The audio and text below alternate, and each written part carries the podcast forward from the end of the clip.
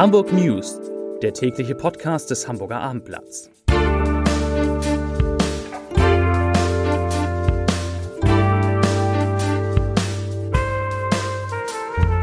Moin, mein Name ist Lars Heider und heute geht es um den Tag der deutschen Einheit, der in Hamburg gefeiert wird und um Bundeskanzler Olaf Scholz, der sich den Fragen der Abendblattleserinnen und Leser in der Handelskammer gestellt hat. Ich komme gerade daher. Weitere Themen. Vor einer Shisha-Bar ist ein Mann erschossen worden. Hamburg setzt auf Tempo 30 und zwar sehr stark. Und die Ärzte streiken. Dazu gleich mehr. Zunächst aber wie immer die Top 3, die drei meistgelesenen Themen und Texte auf abendblatt.de. Auf Platz 3 Verdi-Demo in der Innenstadt. Wir lassen uns nicht kaufen. Auf Platz 2 Mann vor Shisha-Bar erschossen. Und auf Platz 1 Olaf Scholz im Bürgergespräch jetzt live. Das waren, das sind die Top 3 auf abendblatt.de. Viele unserer Leserinnen und Leser haben sich beworben. 150 durften heute Nachmittag in der Handelskammer exklusiv Bundeskanzler Olaf Scholz befragen. Und so viel kann ich sagen, die Bürgerinnen und Bürger, Leserinnen und Leser haben ganz andere Fragen gestellt, als man sie oft von Journalisten in Berlin hört.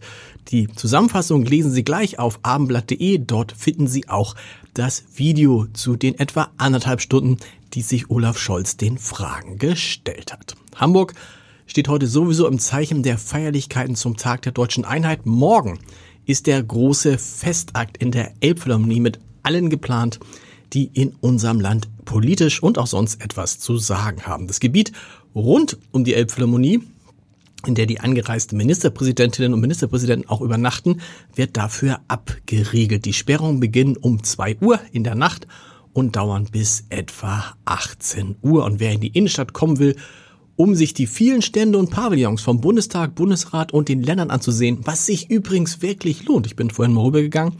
Der sollte das unbedingt mit öffentlichen Verkehrsmitteln tun. Ein Mann ist am Sonntagabend vor einer Shisha-Bar in Sasel erschossen worden. Er starb noch am Ort des Geschehens an seinen schweren Verletzungen.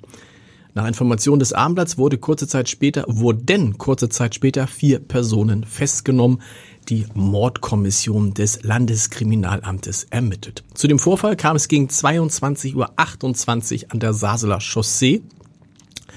Zeugen hatten dort mehrere Schüsse gehört und die Polizei verständigt, die mit einem Großaufgebot zu der Shisha Bar Cherie an der Grenze zum Stadtteil Poppenbüttel eilte. Nach ersten Erkenntnissen wurde geschossen, als der Mann, das spätere Opfer, aus der Bar nach draußen trat. Zeugen berichten von insgesamt acht Schüssen, die abgegeben worden seien sollen. Wenige hundert Meter von der Bar entfernt stoppte die Polizei eine Limousine mit vier Insassen. Sie wurden alle nach Information des Abendblatts vorläufig festgenommen. In welcher, in welcher Verbindung sie zur Tat und auch zum Opfer stehen, ist bislang nicht bekannt. Die Zahl der Tempo 30 Strecken ist in Hamburg zuletzt massiv gestiegen und der Senat plant einen weiteren Ausbau. Das hat eine Abendblattanfrage bei den zuständigen Behörden ergeben. Danach wurden seit 2018 bereits 200 neue Abschnitte mit Tempo 30 auch auf größeren Straßen eingerichtet. Hintergrund ist eine Änderung der Straßenverkehrsordnung von 2016, nach der ein solches Tempolimit von den Kommunen vor Kitas, Schulen, Alten- und Pflegeheimen oder Krankenhäusern angeordnet werden kann. Insgesamt geht laut der zuständigen Innenbehörde mittlerweile vor mehr als 1400 solcher schützenswerten Einrichtungen eine Temp eine reduzierte Geschwindigkeit von 30 kmh und zwar sowohl auf größeren Straßen und nicht nur in Wohngebieten. Aus Protest gegen die Gesundheitspolitik von Karl Lauterbach, dem Gesundheits Bundesgesundheitsminister, haben nach den Apotheken heute niedergelassene Ärzte in Hamburg gestreikt. Die Kassenärztliche Vereinigung erklärte, ihr Protest sei ein, Zitat, deutliches Zeichen der niedergelassenen Ärzte und Psychotherapeuten gegen eine Gesundheitspolitik, die im Begriff ist, die Versorgung der Patienten kaputt zu sparen. Zitat Ende. Die Praxen beklagen zu geringe Honorare und die Rücknahme der sogenannten Neupatientenregel.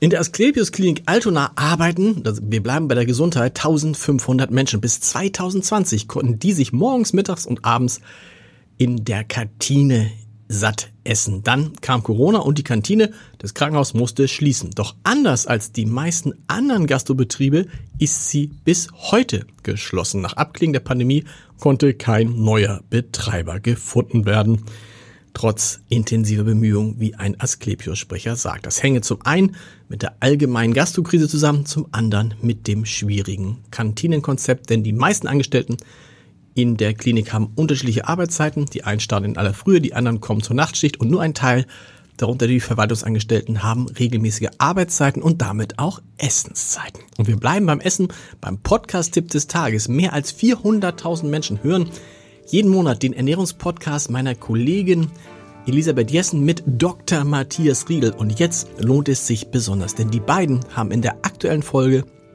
einen der größten deutschen Fußballer aller Zeiten zu Gast, Thomas Müller. Warum? Tja, hören Sie mal rein unter www.abendblatt.de slash podcast. Und wir hören uns morgen wieder mit den Hamburg News, wie immer um 17 Uhr. Bis dahin. Tschüss.